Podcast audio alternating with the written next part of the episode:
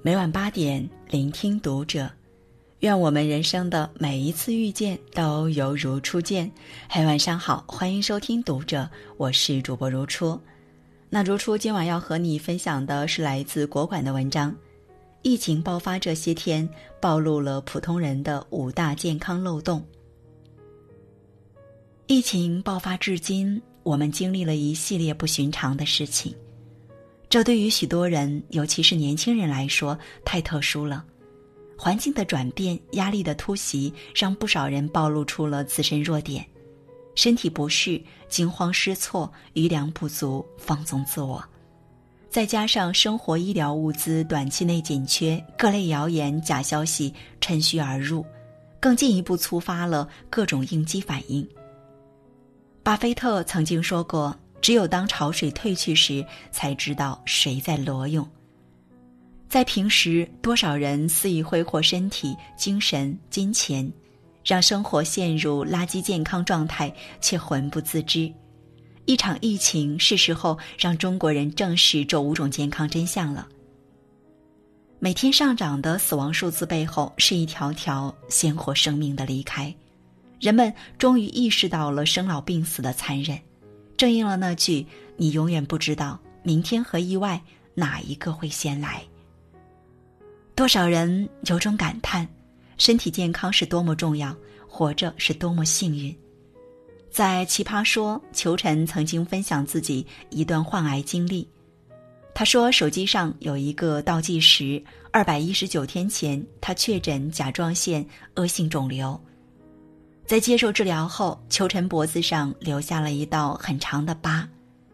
别人问他怎么回事，他轻轻地说：“换了个头。”但知道真相的人都笑不出来。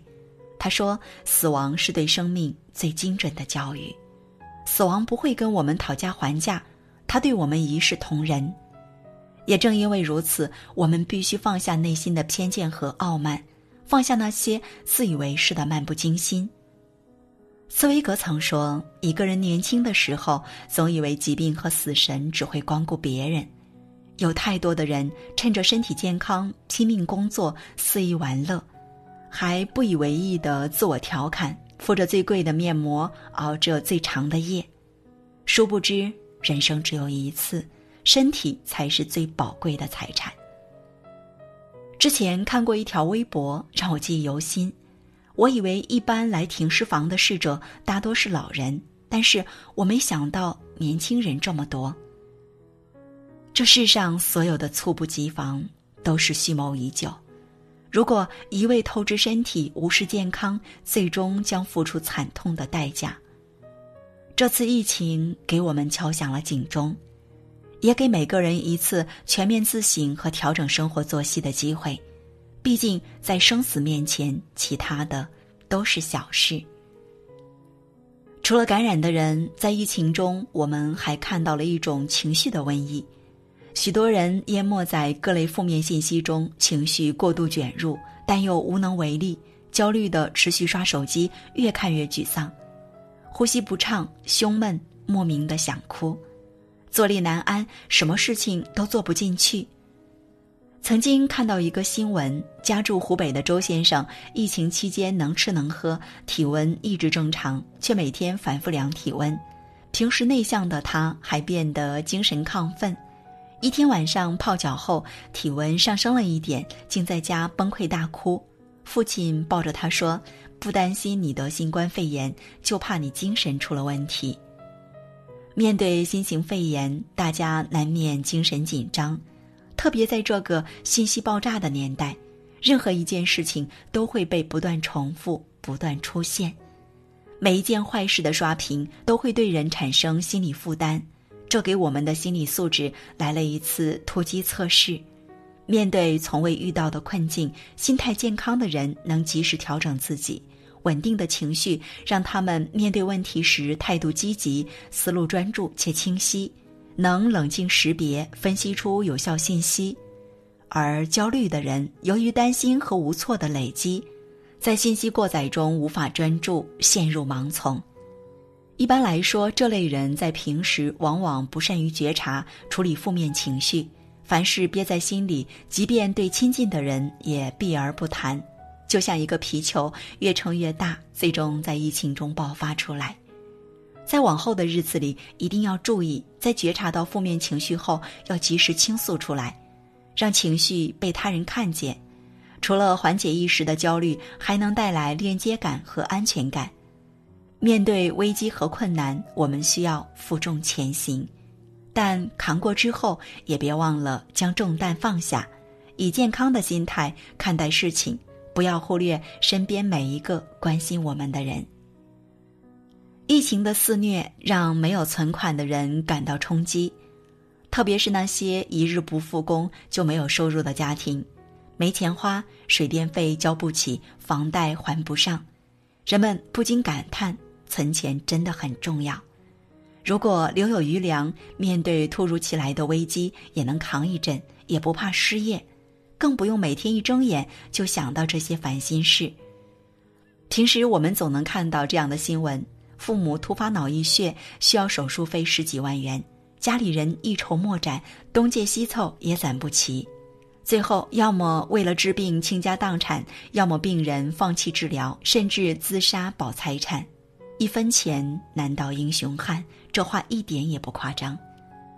活在这个世上，没有人不需要钱，成年人的底气都是钱给的。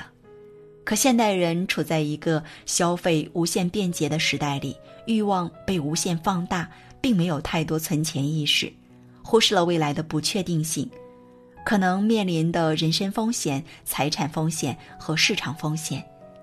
我们是不是应该反思？如何真正回归理性，增加生活的容错率？存钱是一种习惯，与贫富无关。它不仅为你的生活保驾护航，更是一种对自己、对家人认真负责的生活态度。作为大多数普通人，钱就是最好的安全感来源，也是一种抵抗风险的能力。面对那些充满诱惑、可买可不买的东西，我们要非常有自制力。不要相信会花钱才会赚钱，钱存在银行里贬值，还不如花出去及时享受的鬼话。当你开始存钱、规划收支，不再为消费环境里营造出的欲望和幻觉裹挟时，才会有自由与独立，以及在风险面前选择的权利。疫情期间，我们足不出户，社交骤降，但人与人之间的感情好像也没有因此而疏远。不禁让人反思，日常的频繁社交究竟是否真的必要？记得南洋理工大学拍过一部动画短片《魔方人生》，内容是对社交的思考。在某一个神秘次元，住着一群魔方小人，他们根据魔方正面的颜色是否相同来判断彼此是不是同一类人。如果颜色相同，就碰杯喝茶、交谈互动；不同，则拒绝交往。其中有个小人天赋异禀，他可以转动魔方拼成各种颜色，和不同的人交往。可是过频的社交让他不停地转动脑袋，最终头部的魔方碎了一地。现实中，我们又何尝不是魔方人？努力想要融入各种圈子，广交朋友，积累人脉，到头来不仅得不到真正稳固的关系，还在八面玲珑中迷失了自己。其实你原本是什么颜色，自然就会遇到什么样的人。圈子不同，不能强融。比你厉害的圈子，硬挤进去了也会被退出来；而平庸的圈子，并不能为未来的人生储备点什么，反而会将你同化，变得和他们一样平庸。古人说：“觥筹交错，尽虚佞；推杯换盏，无真衷。”无意义的社交只会不断消耗你的精力，拉低生活质量。就像街边滥发的传单，只要是人都能收。与其浪费时间接过他人肆意发放的传单，为了客套而细细阅读，浪费时间，倒不如一开始就体面婉拒，攒起珍贵的时光，留给旗鼓相当的人。不是所有的人都值得交往，不是所有的局都值得参加。最令人舒服的社交状态是不卑不亢，彼此欣赏，既不惶恐落单而努力合群，也不躲在角落享受自我。正如余华所说：“我不再装模作样的拥有很多朋友，而是以真正的自我开始生活。疫情在家禁足这段时间，不少人闲到不知道怎么打发时间，每天睁开眼就玩手机，然后浑浑噩噩到深夜，偶尔在朋友圈发一句“无聊，求聊天”，或是叫一堆外卖胡吃海喝。这次疫情暴露了每一个人的精神健康，这让我想起一条微博的内容。就算这些年你一事无成，也肯定已经是拖延大师、妥协天才、咸鱼精英、夜宵外卖品鉴师，无所谓专属代言人。再说吧，终身成就奖得主，熬夜脱发国服最强王者，减肥失败大中华区形象大使，常年缺钱非遗传统技艺唯一指定继承人。细想，真的很心酸。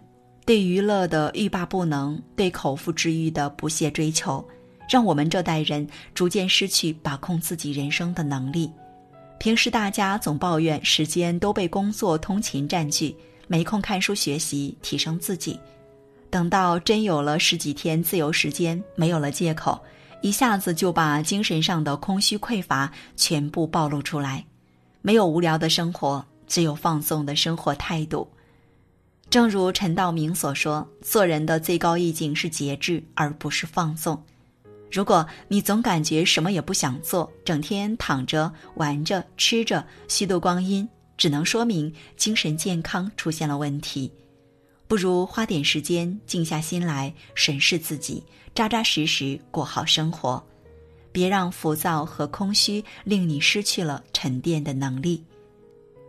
疫情终将会过去。生活也将回到正轨，但我们千万别忘了在疫情中吸取到的教训。